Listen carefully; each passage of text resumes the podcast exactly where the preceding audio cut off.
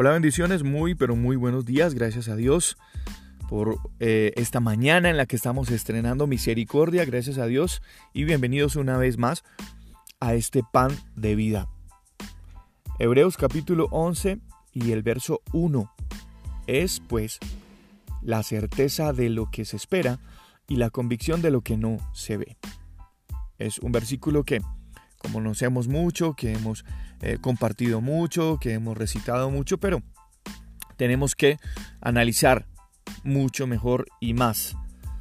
Si creemos que Dios es quien Él dice ser y que Él hará lo que prometió, entonces ¿por qué vacilamos en nuestros corazones?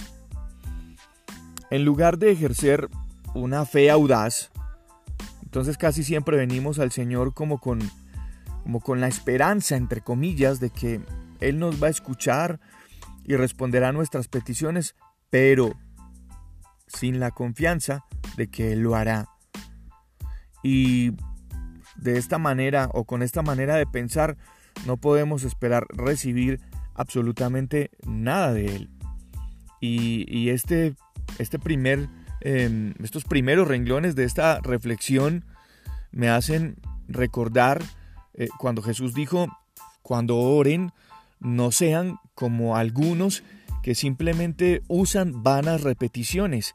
Y nos hemos gastado toda la vida pensando que cuando Jesús dijo eso solamente se refería a aquellas oraciones tradicionales en las que sencillamente se dice y se repite y se repite un mismo párrafo, una misma estrofa, un mismo conjunto de párrafos que construyen una oración aprendida y ya. No, no porque cuando nosotros em, oramos a Dios sin creer, repetidamente algo sin creer, pues también estamos usando vanas repeticiones. Estamos acercándonos a Dios con una supuesta fe de la que sabemos eh, que se compone de certeza y de convicción. Pero lo repetimos y lo repetimos sin estar seguros ni siquiera de que Dios es quien dice ser. Y a mí la palabra del Señor me dice que Él es hacedor de milagros. Y tenemos que diferenciar el que Dios es hacedor de milagros y no es milagrero. Así que el hacedor de milagros tiene mm, un tiempo, tiene un momento. Y una razón por la que somos tan propensos a dudar es que definitivamente no somos capaces de ver a Dios obrando en nuestras circunstancias. Pues le pedimos y le pedimos y no pasa nada.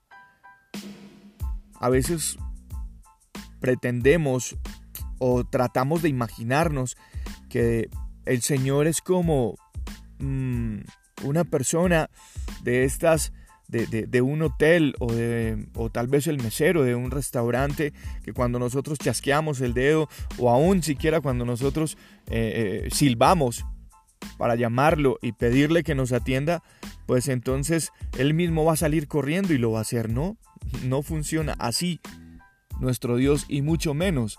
Esa es la esencia de la fe.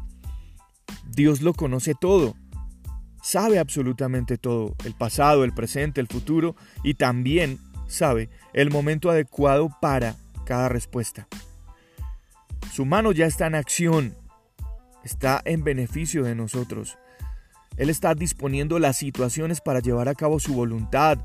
Aún está abriendo nuestros corazones para prepararnos y recibir lo que Él nos quiere entregar. Porque tenemos que estar también claros en algo y es que para recibir las bendiciones de Dios también necesitamos estar preparados. Otro motivo, de incertidumbre es la ignorancia.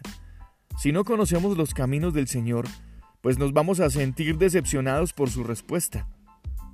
Muy pero muy a menudo nuestras oraciones están acompañadas de expectativas de cómo Él va a actuar.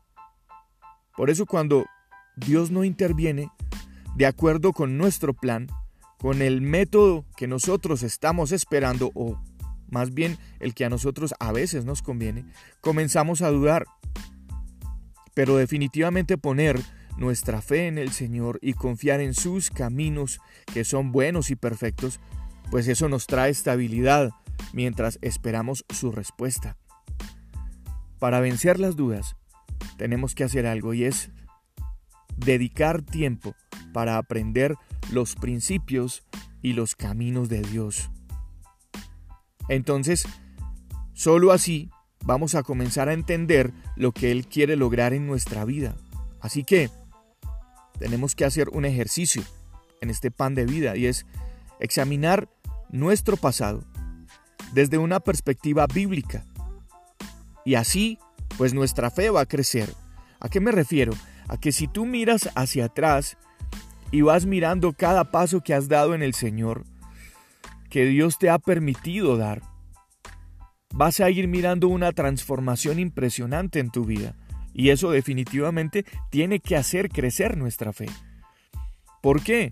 Pues porque hoy somos algo totalmente distinto a lo que éramos ayer. Somos nuevos, absolutamente nuevos en todos los aspectos. De esa manera es la que Dios ha trabajado en nosotros. También vamos a ver cómo Dios respondió nuestras oraciones. Y si respondió oraciones pasadas y nosotros somos evidencia de esas oraciones y de esa fe, pues hoy vamos a cobrar ánimo y a llevar nuestra fe a un nivel más alto, a un nivel mayor. Yo soy Juan Carlos Piedraíta y este es el pan de vida. Bendiciones para cada uno de ustedes. Cuídense mucho. Un abrazo.